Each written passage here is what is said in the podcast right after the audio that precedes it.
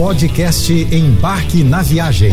Fique agora com as melhores dicas, destinos e roteiros para sua diversão fora de casa com Naira Amorelli. Quem gosta de ecoturismo já deve ter sonhado com inúmeros destinos que temos espalhados aqui mesmo pelo Brasil. Então, essa semana, esse vai ser o nosso foco: dicas e lugares lindíssimos pelo nosso país para você aproveitar a natureza. A cidade de Bonito e o Pantanal acabaram se tornando a porta de entrada para os ecoturistas de primeira viagem. Ideal para quem ainda não possui amplo conhecimento para explorar outros destinos, como a Chapada dos Veadeiros, o Jalapão ou o Alto do Xingu. Mas acredite, tudo é uma questão de prática. Você só precisa ficar atento a alguns detalhes muito importantes na hora da escolha do destino. Nem todo mundo tem o preparo físico compatível com os passeios oferecidos. Na bagagem, escolha roupas leves, toalhas de alta absorção, tênis ou botas com solados de borracha, cartão de vacinação em dia, seguro viagem, repelente, óculos de sol protetor solar e muita água. Mas nunca deixe de contratar um guia local, já que eles são os maiores conhecedores da região e sabem tudo aquilo que é essencial para uma viagem segura e inesquecível. Com praias belíssimas, rios e cachoeiras em uma área preservada de Mata Atlântica,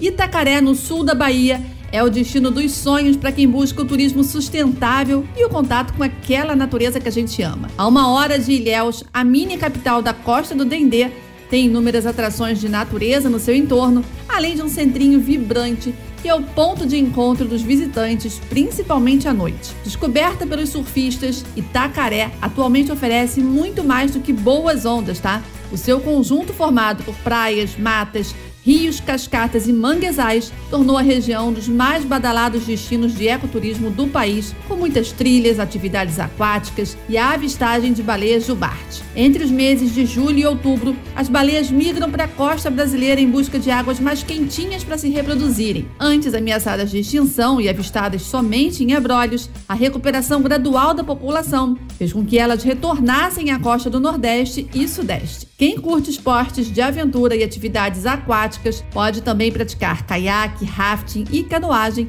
nas corredeiras dos rios de Contas e Tijuípe e nas praias centrais como Concha, Resende e Tiririca. Que tal programar uma viagem incrível pelos lençóis maranhenses e se banhar em suas deliciosas lagoas? Muitas pessoas não fazem ideia, mas várias lagoas desaparecem durante a seca, que acontece em novembro, quando também o visual da paisagem fica um pouquinho diferente. Por isso, se você puder planejar sua viagem entre maio e outubro, vai ser muito melhor para curtir ao máximo a beleza da região. Não se esqueça também de ficar atento ao número de dias para sua viagem. Essa definitivamente não é uma viagem de fim de semana. Só para chegar a Barreirinhas, o ponto de acesso mais estruturado para receber turistas são 250 quilômetros partindo de São Luís. Se você prefere fazer o passeio sem intermédio de agências, pode seguir de ônibus até Barreirinhas. O acesso ao Parque Nacional dos Lençóis Maranhenses a partir de Barreirinhas começa com a travessia do Rio Preguiças, de balsa. Daí em diante, apenas veículos com tração 4x4 equipados seguem viagem. E para entrar no Parque Nacional dos Lençóis Maranhenses, você não precisa pagar qualquer taxa de ingresso.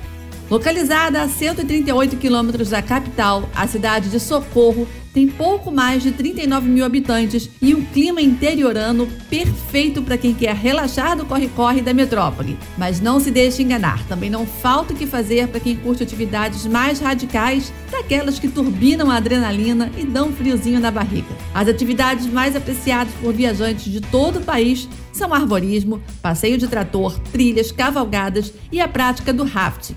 Mas não é só o ecoturismo que faz de Socorro uma cidade sustentável. A região investe na recuperação de nascentes de rio e de áreas florestais degradadas. Na gastronomia, o que chega à mesa está bastante ligado às influências, viu? A cidade está muito próxima da divisa com Minas Gerais e de uma grande colônia de descendentes italianos. Assim, você vai encontrar algumas receitas como costela, torresmo, doce de leite e entre as italianas, o bife à parmegiana e muitas massas. embora ofereça atrações o ano inteiro, Socorro fica ainda mais interessante no mês de agosto, quando as comemorações da Festa da Padroeira Nossa Senhora do Perpétuo Socorro e da Festa do Morango colocam o município em festa todos os finais de semana.